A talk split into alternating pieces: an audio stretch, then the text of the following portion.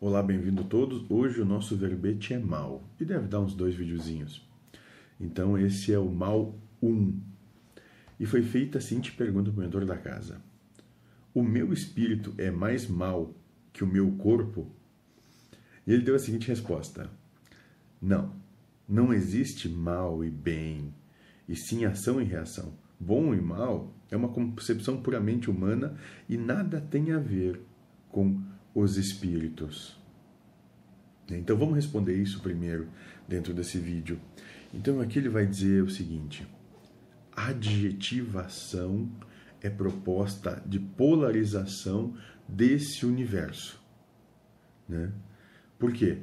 Porque quando se polarizam as coisas, né, aí sim, mentalmente, racionalmente, criamos um bom e um mal.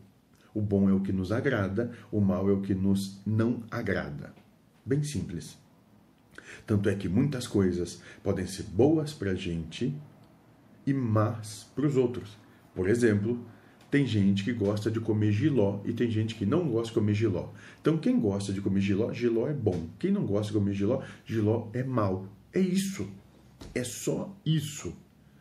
Né? Bom e mal nada mais é do que uma concepção que tu tem de algo que é só tua e que não condiz em nada com o que, com o que é real. Todas as coisas do mundo são neutras.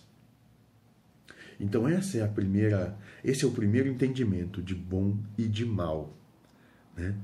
Tudo que é bom e tudo que é mal é muito mais bom e mal, ou melhor, é plenamente bom e mal pelo olhar de quem vê e não pelo que realmente acontece. Seja feliz.